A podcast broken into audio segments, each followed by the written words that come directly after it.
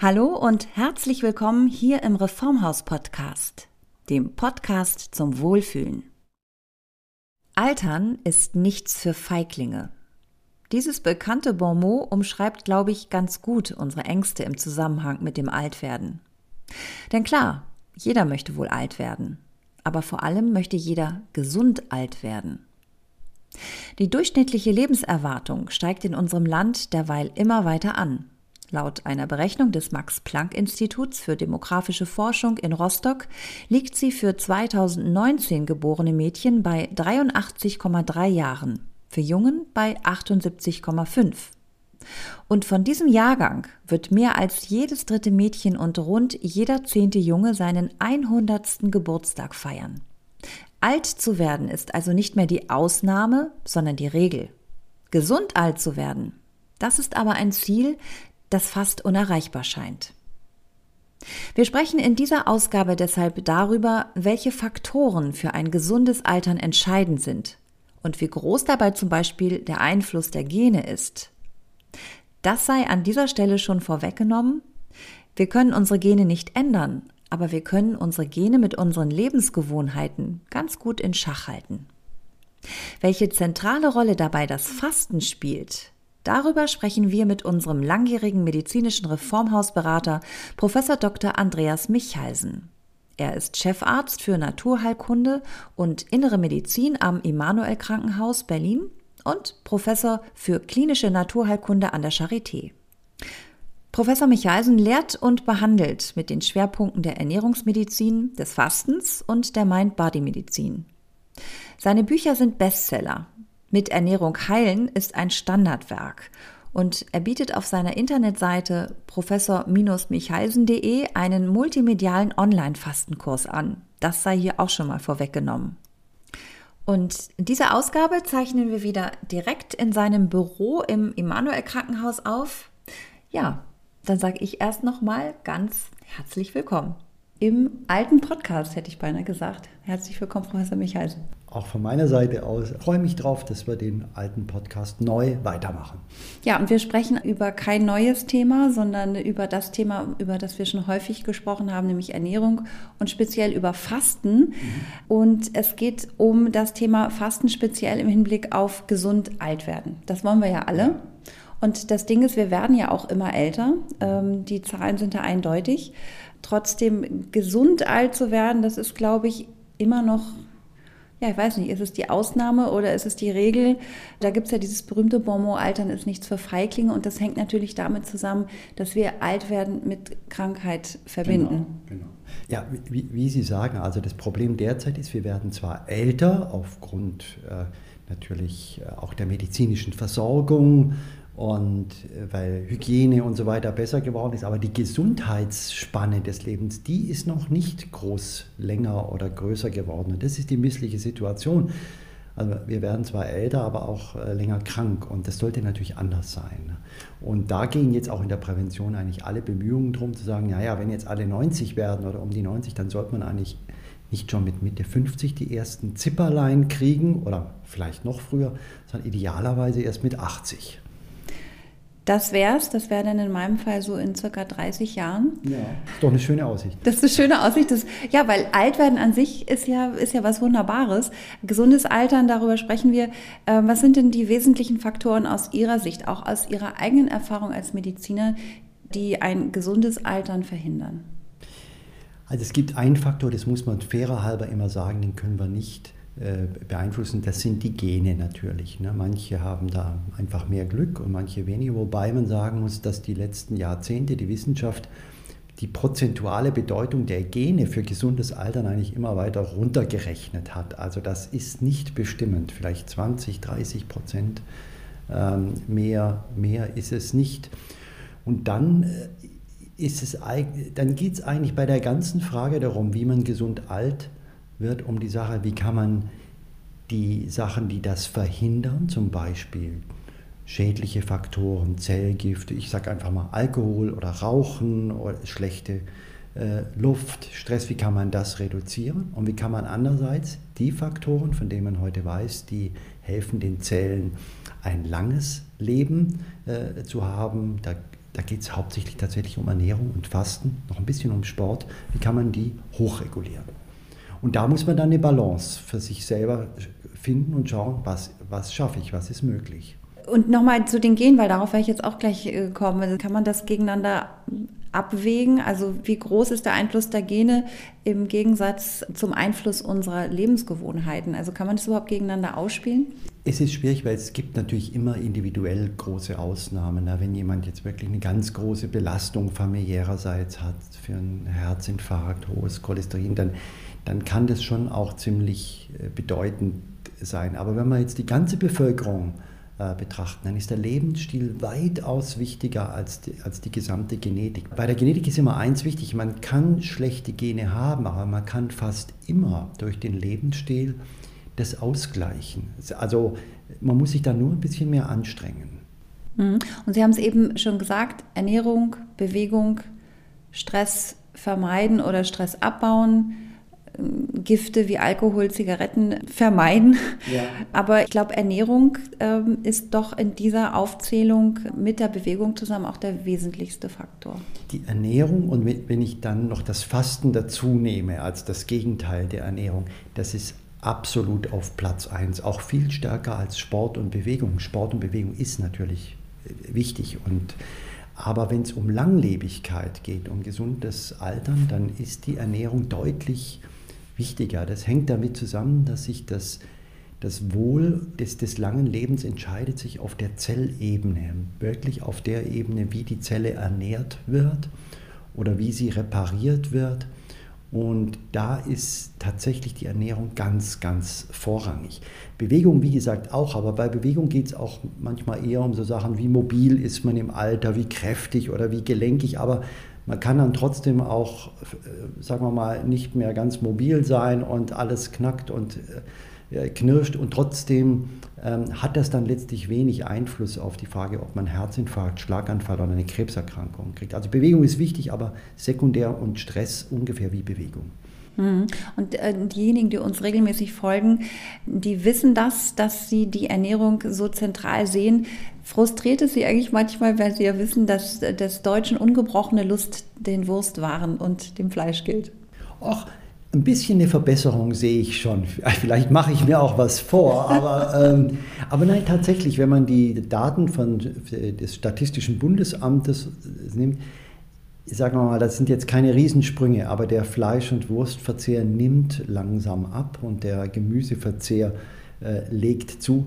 Ich bin da noch weit davon entfernt, irgendwie jetzt äh, Glück, glücklich, aber die Richtung stimmt schon mal. Ne? Und ja, ich denke, was sicherlich auch gut ist, dass so im Rahmen der ganzen Klimawandeldiskussion, der, der Ökologie, das Thema jetzt auch von anderer Seite nochmal mal ähm, ja, ein bisschen Feuer kriegt. Da sind nicht alle einverstanden damit und in einem Land von Milchbauern und Fleischproduktion in Deutschland wird auch der Minister Özdemir nicht immer nur Freunde kriegen, wenn er das propagiert, aber wir sehen jetzt doch, dass auf vielen Ebenen äh, da was, äh, da sich eine Dynamik entwickelt. Ne? Hm, und das gilt nach meinem Eindruck auch eben für das Fasten. Also wenn man auf Instagram unterwegs ist, da gibt es ja wahnsinnig viel so Richtung ja, Gesundheitsblogs ähm, etc. Menschen, die viel Sport machen, ihren Körper ausstellen und verrückterweise, die fasten jetzt auch. Ja. Das intermittierende Fasten vor allem ist richtig hip geworden ja, es ist absolut verbreitet. Äh, in, in, den USA ist es fast eher schon so, dass man fragen muss, wer macht das nicht, ne, das, das Intervallfasten. Da geht man, läuft man aber so, immer, zumindest in Kalifornien, jeder äh, Mode natürlich hinterher. Also das Fasten ist in Mode, eine schöne Mode, freue ich mich darüber, weil es eine gesunde äh, Mode ist. Und das ist letztlich das Resultat dessen, dass die wissenschaftlichen Erkenntnisse einfach so überwältigend inzwischen sind, dass keiner mehr da die Augen verschließen kann. Und das hat sich jetzt, denke ich, schon sehr breit einfach rumgesprochen. Und trotzdem ärgert Sie das, wenn Sie dann ähm, sehen, oder mein Eindruck ist, dass das intermittierende Fasten, das Intervallfasten hm, von vielen eher so als ähm, ja, alternative Diät gesehen wird. Es ist natürlich so, dass man da sein Gewicht auch äh, mit gut, sag ich mal, halten mhm. kann. Äh, aber Sie verstehen das natürlich überhaupt nicht als Diät. Ja, wobei dieses sagen wir Missverständnis, das kann ich, kann ich auch gut tolerieren. Äh, und das kenne ich auch schon vom Heilfasten. Beim Heilfasten, was eine Therapie ist, also wenn man für viele Tage fastet, wir nennen es auch therapeutisches Fasten, ist es auch sehr oft so, dass die Patientinnen oder Patienten zu mir kommen und sagen, ich möchte abnehmen. Und ich dann sage, ja, das ist vielleicht ein Sekundäreffekt. Wir wollen eigentlich damit Rheuma oder Bluthochdruck äh, behandeln. Und beim Intervallfasten ist es natürlich auch so, das ist jetzt eine Mode, man nimmt gut Gewicht damit ab, das hat sich rumgesprochen. Man sieht vielleicht auch knackiger aus, deswegen wird natürlich auf diesen ganzen Social Media von, von Instagram und so ist das jetzt in Mode, dass man damit auch Diabetes Typ 2 vermeiden kann. Das interessiert halt einfach nicht alle. Also nochmal andersrum gefragt, ich glaube, wir haben das schon so oft gesagt, aber ich frage Sie jetzt trotzdem nochmal für diejenigen, die es das erste Mal hören, wie profitiere ich denn erstmal als gesunder Mensch vom Fasten? Das Fasten ist eine Vorsorge, das ist eine Prävention. Das heißt also auch, wenn ich jetzt noch gar keinen erhöhten Blutdruck habe oder nicht unter Zuckerkrankheit leide, nicht unter Übergewicht, kann ich durch das Fasten die Zellen verjüngen oder dafür sorgen, dass neue Zellen mehr gebildet werden. Das ist immer gut, wenn Zellen jung und frisch sind. Ich kann dafür sorgen, dass die Zellreinigung, die sogenannte Autophagie, stärker stattfindet. Das heißt also, ich schaffe wirklich eine gute Ausgangsbasis, damit Zellalterung nicht so um sich greift. Am Ende geht es dann also tatsächlich um äh, langes, gesundes Leben. Das mit jedem Fasten, soweit bin ich überzeugt, äh, also einmal Fasten reicht jetzt natürlich nicht aus ne, oder ein paar Tage Intervallfasten, aber mit jedem Fasten ist das ein kleiner Schritt dazu. Das wollte ich jetzt gerade fragen. Ähm, es gibt ja ganz unterschiedliche Fastenarten. Das intermittierende Fasten gibt es in Stunden gerechnet oder in Tagen gerechnet. Es gibt das Heilfasten. Ich muss jetzt nicht alle Fastenarten aufzählen. Haben Sie so eine Art äh, Ranking, dass Sie sagen, das Fasten ist dann doch am effektivsten? Ja. Also klar, man muss es differenzieren, Heilfasten und Intervallfasten. Also das, das ergänzt sich zwar gut, aber es sind schon zwei unterschiedliche Einsatzgebiete. Und beim Intervallfasten, da gab es auch andere Techniken neben diesem 16 zu 8 oder 14 zu 10, wo man also jeden Tag stundenweise fastet. Diese anderen Techniken, die hießen dann 5 zu 2 oder alternierendes Fasten. Und die, diese letzteren, das ist eigentlich vorbei. Also es geht jetzt eigentlich wirklich um dieses tägliche Fasten. Und da ist derzeit der Favorit nicht das 16.8, sondern das 14.10. Yippie, das ist genau das, was ich mache. Genau, genau, Yippie. Sie sagen es genau richtig, auch weil ähm, das ist nicht ganz so streng wie das 16 zu 8. Und, und, am Ende geht es ja darum, das durchzuhalten und das möglichst oft zu machen. Das ist wie beim Sport. Es bringt ja nichts, wenn man ja. einmal im Jahr 20 Kilometer rennt, sondern dann lieber jeden Tag 500 Meter. Also beim Intervallfasten hat man sich jetzt derzeit auf 14 zu 10 geeinigt, dass das die goldene Mitte ist. Und das ist wirklich sehr gut für Prävention, aber wie gesagt auch Gewichtsregulierung, senkt auch schon etwas den Blutdruck für Diabetes gut. Und dann haben wir aber das Heilfasten. Und das Heilfasten würde ich zusätzlich ein bis zweimal im Jahr empfehlen für fünf bis sieben Tage, außer jemand ist sehr dünn, dann, dann soll das nicht äh, machen. Aber wie das Wort Heilfasten ja schon sagt, das Heilfasten kann man noch ganz gezielt oder gezielter als Therapie einsetzen bei rheumatischen Erkrankungen oder bei Multiple Sklerose. Das, damit würde man beim, mit dem Intervallfasten nicht viel erreichen. Aber im Heilfasten, das greift da noch tiefer therapeutisch ein.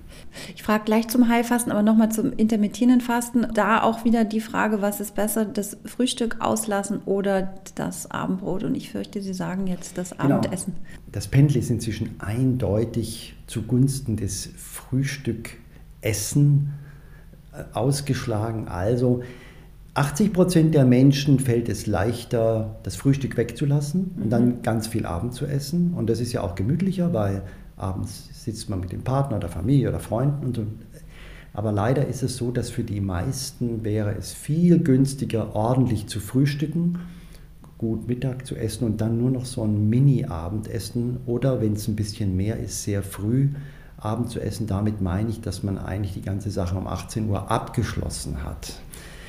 Und ich mache da auch kein Hehl draus, es fällt mir auch sehr schwer. Also ich fand es auch schöner die Zeit, als man noch dachte, dass das Frühstück weglassen genauso gut ist. Aber ja. äh, es, eine Ausnahme gibt es Menschen, die wirkliche Nachteulen sind. Also eine Nachteule beginnt für mich so, wenn jemand sagt, ja, er geht wirklich sehr gerne um 1 Uhr nachts schlafen. Die können auch noch um 21 Uhr was essen oder um 20 Uhr einen großen Teller Pasta. Aber so der, der, der Durchschnittsmensch, äh, wie ich, der so um 23 Uhr schlafen geht, ja, für den wäre es einfach gut, er würde nach 18 Uhr nicht mehr so viel futtern. Ich habe es befürchtet, aber gut. Ja. Manchmal müssen man, äh, ja. Man muss der Wahrheit ins Auge sehen. Ne? Und zum Thema Heilfasten haben wir nämlich gerade, habe ich einen Podcast gemacht, ähm, Heilfasten nach Buchinger, ähm, ist, ja, ist ja der Klassiker, würde ich sagen. Sie haben das eben schon angesprochen. Ähm, und da muss ich Sie auch nochmal selbst zitieren, habe ich ein Interview mit Ihnen gelesen und da sagen Sie, dass die medizinische Wirkung von diesem klassischen Heilfasten relativ spektakulär sei. Das ist spektakulär, dazu stehe ich auch zu dieser Aussage und das, das bezieht sich darauf, dass der Effekt sehr bei vielen Erkrankungen, aber auch so subjektiv, was einfach das, das Lebensgefühl anbelangt, sehr tiefgehend ist. Also das, das ist einfach nicht, dass man so sagt, ja, ich fühle irgendwie ein bisschen was, sondern beim Heilfasten macht man so richtige Sprünge. Und äh, zum anderen kann man damit eben, ja, also Rheuma ist so ein klassisches Beispiel. Man kann wirklich auch relevant Erkrankungen damit behandeln. Beim Intervallfasten könnte man als Vergleich, da geht es alles sehr viel langsamer. Ja, wenn man das ein, zwei Jahre macht, hat man auch gute Ziele erreicht. Aber beim Heilfasten sind es starke Effekte und schnelle Effekte. Und das macht das für mich auch ähm, ein tolles Werkzeug als Mediziner, wo man sagt, wenn es das nicht gäbe, müsste man es erfinden. Ne? Und was mir neu begegnet ist, als ich mich auf dieses Gespräch vorbereitet habe, das ist das, äh, jetzt kann ich es auch noch nicht mal aussprechen, Mimicking Diet, Mimicking Diet, ja. äh, das Scheinfasten, sage ich jetzt mal, das Scheinfasten nach Walter Longo habe ich bisher noch nicht gehört.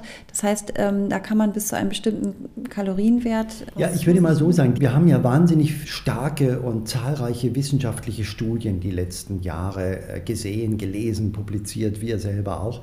Und was da passiert ist, ist, dass die Fastenwelt ist dadurch auch ein bisschen breiter und auch ein bisschen gemischter geworden. Früher gab es ja die die, die alten Ärzte, die, wie Buchinger oder F.X. Meyer, und die hatten aus einer guten Intuition heraus gesagt, das macht man so und so. Und da muss der Darm gereinigt werden und dann bei Buchinger dann ein paar kleine Gläschen Saft und bei Meyer die alten Brötchen. Das war ja nicht wissenschaftlich gefunden. Jetzt haben wir sehr, sehr viel wissenschaftliche Daten und dadurch gibt es auf einmal viel mehr Möglichkeiten, wie man fastet. Und man weiß eben, da gibt es keine scharfe Kaloriengrenze. Und das ist der Punkt bei der Fasting Mimicking Diet, dass Walter Longo herausgefunden hat, wenn, wenn es vegan und zuckerfrei oder zuckerarm ist, ja, dann kann man auch auf 600 Kalorien am Tag, 700 Kalorien gehen und hat fast immer noch die, oder zumindest so 80, 90 Prozent der Fastenwirkung. Und klar, für viele Menschen, ich zähle mich auch dazu, es ist ein bisschen netter, wenn man ein bisschen Suppe essen kann und ein bisschen Haferflocken. Und wir haben das ja selber auch umgesetzt und haben mit Salufast so ein Prinzip, also äh, von, von so einer Fasting Mimicking Diet selber hier in die Welt gesetzt. Also das Mimicking, ich muss nochmal fragen. Fast, genau, das habe ich noch nicht erzählt. Fast, das heißt Fasten imitieren. Ach so. Wie also, eine Mimikrie. Ja, genau, weil man natürlich sagt, naja, 700 Kalorien und dann hat man schon zwei kräftige Suppen am Tag, das ist doch kein Fasten mehr.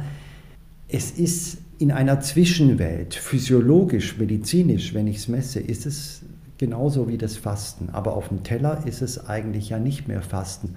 Und deswegen kam es zu diesem Fasting Mimicking Diet Begriff. Im Deutschen sagt man auch Scheinfasten. Den Begriff finde ich aber, der ist nicht so ganz treffend. Das ist weil es nicht nur ein Schein ist, sondern man, man hat wirklich Effekte davon. Mhm. Das heißt, ich höre da auch raus, dass Sie verschiedene Fastenmethoden selber kombinieren für sich persönlich. Absolut. Es gibt einfach, und das ist ja toll, ne? wir haben also das Saftfasten, wir haben aber auch äh, Schleimfasten oder wir, wir haben das Haferfasten, wir haben das Meierfasten oder Lanzerhoffasten, wo es vor allem um das gute Kauen geht.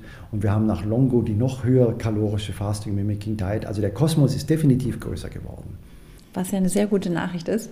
Ich finde es sehr gut, dass sich das so diversifiziert. Da kann ja jeder, denke genau, ich, das finden, was, was, was man auch selber gut eben durchhalten kann. Ja, nochmal ganz explizit zur Rolle des Fastens beim Altern. Sie haben gesagt, es gibt da eine ganz klare Studienlage. Ähm, ich weiß, es ist immer schwierig, wenn ich einen Mediziner frage, können Sie da mal eine oder zwei kurz mal eben zusammenfassen.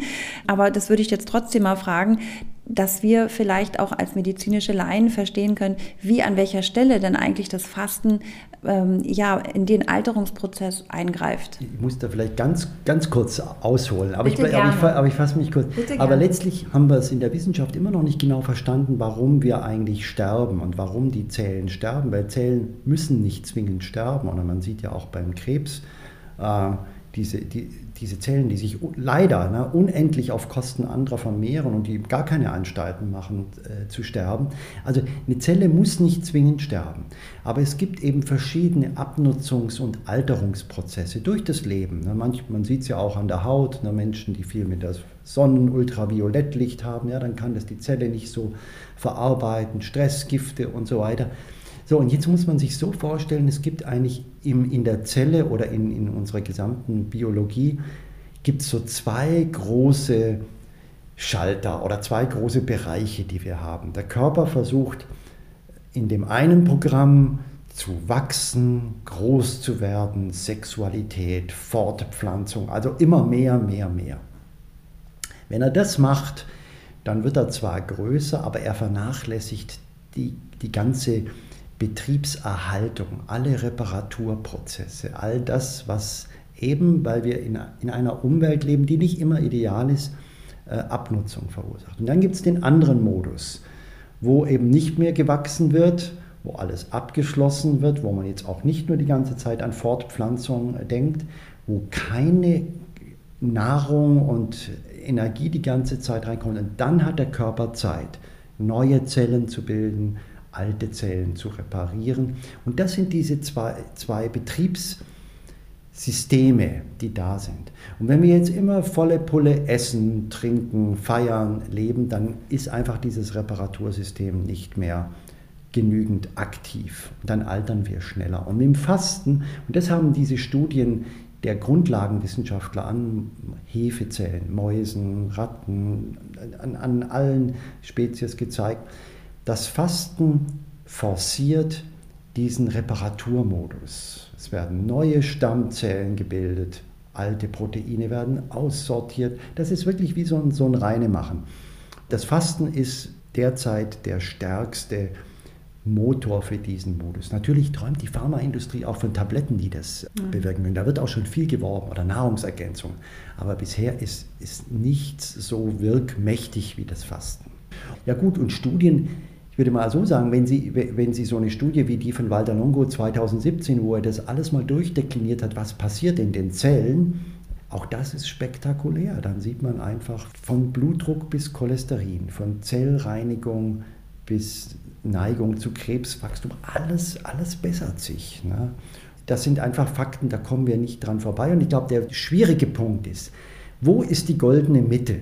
Ne, weil wir sollen uns ja ernähren, das soll auch Spaß machen und das Essen ist ja auch viel Genuss und so. Wo ist für jeden individuell die goldene Mitte? Das ist wie beim Sport auch. Ne? Es müssen nicht alle Marathon laufen, ne? aber wir brauchen einen Königsweg, wo wir sagen, und dann kommen wir auf 100 gesunde Lebensjahre. Ne? Und dann am besten schneller tot. Ja, das kann man sich auch wünschen. Also ich weiß, was Sie meinen. Das ist auch witzig, weil Sie gerade sagen, volle Pulle. Also das können wir uns nicht erlauben, wenn wir die ganze Zeit volle Pulle essen, volle Pulle trinken. Ja. Äh, aber volle Pulle, das ist ja genau dieser Begriff, den viele eben so mit Lebensfreude verbinden. Ja, ne? genau. Und das, das ist wahrscheinlich für Sie auch immer äh, schwer, genau an der Stelle das sozusagen zu vermitteln. Das ist ja auch, das ist ja auch was sehr Befriedigendes. Also ich habe jetzt zum Beispiel gerade zum Thema Heilfasten gesprochen. Wenn man merkt, was man sich Gutes tut, ja. Das ist eine andere, eine viel tiefere Befriedigung, als einmal volle Pulle sich, ich sage jetzt mal, voll zu essen. Oder sagen wir so, die, erst die Abwechslung macht eigentlich Abwechslung die, den Lebensgenuss. Und das kennen wir ja alle. Ich meine, das erste Glas Wein schmeckt.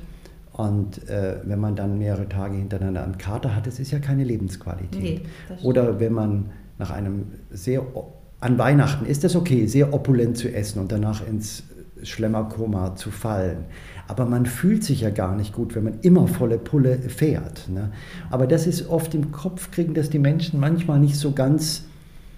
Also da kämpfe ich oft, ne? dass ich sage, probieren Sie es aus und Sie werden sehen, dass Sie nach einem Fasten sich eigentlich wirklich auch toller oder auch vitaler und attraktiver fühlen. Also es ist am Ende nicht so toll, sich zum 15. Mal in einem Monat voll zu essen und voll zu trinken. Wir denken, es ist toll, aber es ist ab einem gewissen Punkt ist es eigentlich eher misslich. Da fällt in dem Zusammenhang auch dieses berühmte japanische Sprichwort ist dich nie pappsatt. Äh, Hara Hachibu. Hara Hachibu. Das ja, geht das, ja dann auch in diese Richtung. Ja, genau. genau. Das durchzieht sich eigentlich durch die gesamte Medizingeschichte und auch Mythologie. Das gibt es in, in Indien, in Tibet, in Japan, in China steht.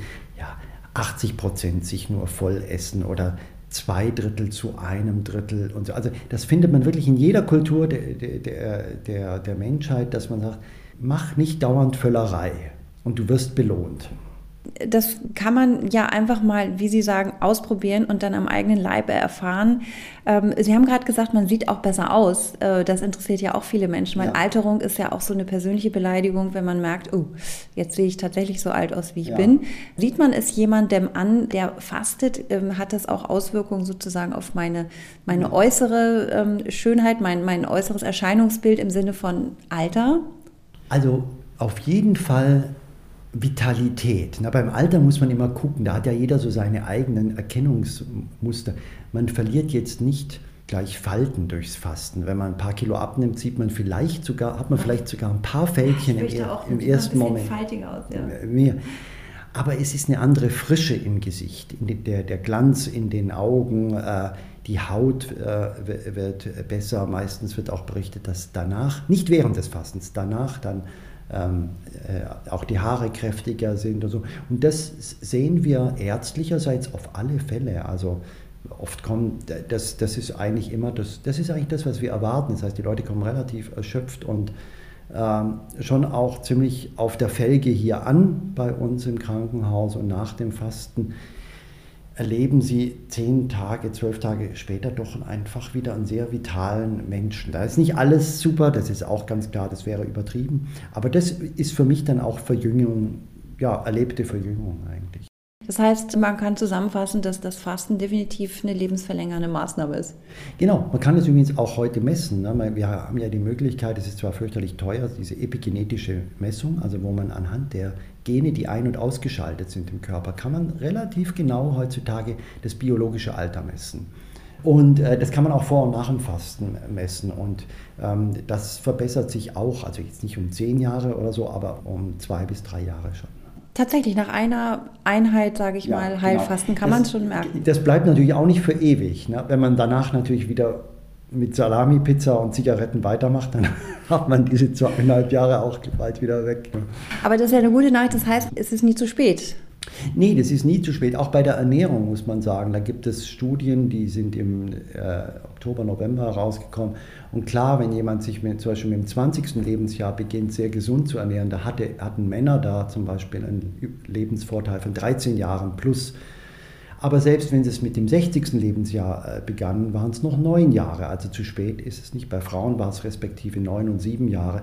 Die Frauen werden ja sowieso schon älter, ne? deswegen können die nicht noch, äh, noch mehr Anstiege haben. Es lohnt sich immer.